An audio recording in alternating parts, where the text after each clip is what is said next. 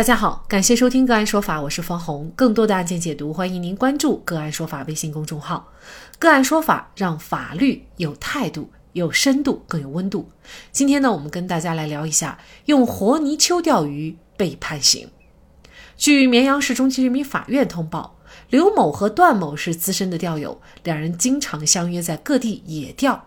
二零二二年的十月，两人在绵阳市盐亭县子江河段使用活饵泥鳅钓鱼，共计钓获翘嘴红霸、鲢鱼、桂鱼等一共四十一点六九千克。接到当地群众的举报，民警立即赶赴现场，对查获的渔获物、钓饵。钓鱼工具等进行了封存、称重，并拍照取证。刘某和段某对自己在禁钓河域使用活泥鳅钓鱼的违法行为供认不讳。县检察院指控二人犯非法捕捞水产品罪，并向盐亭县法院提起刑事附带民事公益诉讼。盐亭县法院审理认为，刘某、段某违反保护水资源法规，在禁渔期和禁渔区使用国家禁止的捕捞方法非法捕捞水产品，其行为已构成非法捕捞水产品罪。同时，刘某、段某的行为。破坏了渔业资源，造成国家渔业资源损失，损害了国家利益和社会公共利益，应当承担生态修复赔偿的民事责任。鉴于两人认罪认罚，主动承担民事责任，并向社会真诚悔过道歉，法院依法判决刘某拘役四个月，缓刑七个月，判处段某拘役三个月，缓刑六个月，两人连带赔偿渔业资源损失人民币一万两千元。用于购买鱼苗，修复子江渔业资源。为什么用泥鳅钓鱼就会涉嫌犯罪？就这相关的法律问题，今天呢，我们就邀请广东红棉律师事务所黎志鹏律师和我们一起来聊一下。李律师您好，主持人好，好，非常感谢李律师哈。那这个法院是认为啊，刘某和段某呢，在禁渔期和禁渔区使用了国家禁止的捕捞方法，非法捕捞水产品。那么，呃，具体的这个刘某和段某的哪个行为，他是涉嫌了犯罪呢？从法院认定的事实看呢，这个涉嫌犯罪的主要行为还是刘某和段某在二零二二年的十月份，呃，在绵阳市的盐亭县子江河段使用了活泥鳅钓鱼。呃，这个非法捕捞水产品罪呢？它是刑法第三百四十条的罪名，然后根据这司法解释的要求呢，他只要在禁渔区或者禁渔期内使用了禁用的工具或者捕捞方法去捕捞水产品的话，呃，就可能构成这个罪名。所以这个入罪标准还是比较低的。那么我们注意到，首先在这个禁渔区的这个条件上呢。我们注意到有一个文件，无论是从这个农业农村部到四川省绵阳市盐亭县，呃，这些部门发布的长江流域重点水域禁捕范围和时间的通告，这些通告呢，都可以明确盐亭县的这个子江是属于禁捕范围的，也就是说，我们前面说的禁渔区，呃，在这个禁渔期的要求呢，它是从二零二一年一月一号开始。实行这个十年的禁捕期，二零二二年的十月呢，显然是在这个禁渔区范围之内的。呃，还有一个就是根据四川省他们发布的一个禁用渔具还有禁用捕捞方法名录的通告当中呢，也把这个所谓的活饵钓鱼是列为这个禁用的捕捞方法的，而他们使用这个活泥鳅呢。来钓鱼，刚好也属于这里的活饵钓鱼，啊，所以刘某跟段某他们的行为就符合了刚刚说到的一个是禁渔期，还有禁渔区，还有禁用的方法。那么这三个条件一旦符合呢，呃，那么就涉嫌了这个非法捕捞水产品罪了。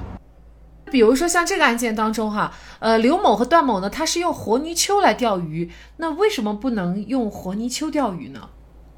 主要我们看到它钓起来的八十多斤的鱼呢，它其实这些鱼呢，其实是属于诱食类鱼类，或者说叫诱食性鱼类。那么这些诱食性鱼类呢，它是比较喜欢吃一些小鱼啊、小虾之类的。当然，这些小鱼小虾被吃掉呢，也不是坏事，因为比如说有的小鱼，它没有什么活力的话，被吃掉的话，反而对这个环境生态的还是有好的影响的。呃，假如说它没有了这些肉食性鱼类呢，其他的鱼类，比如说专门吃草的那些鱼类，它们就没有天敌了，那么它们就会大量的繁殖。把这些草啊、水下面的一些基本的生物全部吃掉。那么吃掉之后，那么也会造成最后它们也没没东西可吃了，最后它们也会死掉。呃，所以造成这边水可能最后就变成死水了。呃，所以如果用一个例子比喻的话，就像草原上的这个狼和羊一样。啊，如果完全没有这个狼的话，那么羊呢，它就会大量繁殖，把草原上的草全部吃完。啊，最后这个草原就会变成荒漠了，啊，所以使用这个活泥鳅来钓鱼呢，它就是能够大量的吸引这些肉食类的鱼类，然后甚至一天都可以钓到一百斤以上的都有。那么这片水域当中的这些肉食性的鱼类呢，可能很快就被钓完了。那么一旦这些肉食类的鱼类没有的话，那么就会造成这个破坏了这个基本的食物链，然后生态平衡也就没有了啊，所以就是这个原因，就国家这边就禁止使用活泥鳅来钓鱼。其实呢，在网上一搜啊，这个用活泥鳅钓鱼获刑的案件还真不少。其实就是很多人可能他不知道是犯罪的啊。还比如说哈，现在网上还有卖那种八爪钩啊、鸡爪钩的这种器具来钓鱼，然后也有被判刑的。呃，其所以这个钓鱼其实它必须还是要讲究一些方法的，是吗？啊，对，八爪钩啊，还有所谓的鸡爪钩。其实我们也注意到一个文件，当然这个文件也是针对长江流域那些重点水域，然后农业农村部也专门在二零二一年发了一个文件，呃，就是说这种钓钩数在七个以上的叫做复钩钓具，然后这些钓具呢，它一下子可以捕捞到比较多的鱼，呃，第二个可能它对这个鱼的伤害也是比较大的，呃，但是后果就是说对这个渔业的。会造成，呃不利的后果，呃，所以这个八爪钩也好，或者鸡爪钩啊，包括前面说的这个用活泥鳅来钓鱼啊，这种都是呃禁用的呃渔具，或者说禁用的方法。一旦它同时满足那个禁渔区啊、禁渔期这两个条件，那么就比较容易涉嫌了非法捕捞水产品罪。嗯，所以啊，这个钓鱼的方式方法，包括您刚才说的时间，呃，在什么时间，在什么区域钓鱼，它都是有讲究的。否则的话呢，不仅仅是违法了哈，已经是到了涉嫌犯罪，而且这个构成这个罪名，其实它的门槛也是比较低的。那么钓鱼者的话，通常注意些什么问题才能避免自己获刑呢？那么根据前面说的，其实入罪标准比较低的，就是这个在禁渔区或者。禁渔期内使用禁用方法或者禁用的渔具，那么要规避这一点呢？呃，应该要做到以下几点。第一个，首先，这个钓鱼的人呢，他首先要把这个钓鱼当做一项是基本休闲的活动，啊，而不是说用来盈利，啊，通过钓鱼钓来大量的鱼，然后拿去卖，那这个就很容易被认定为是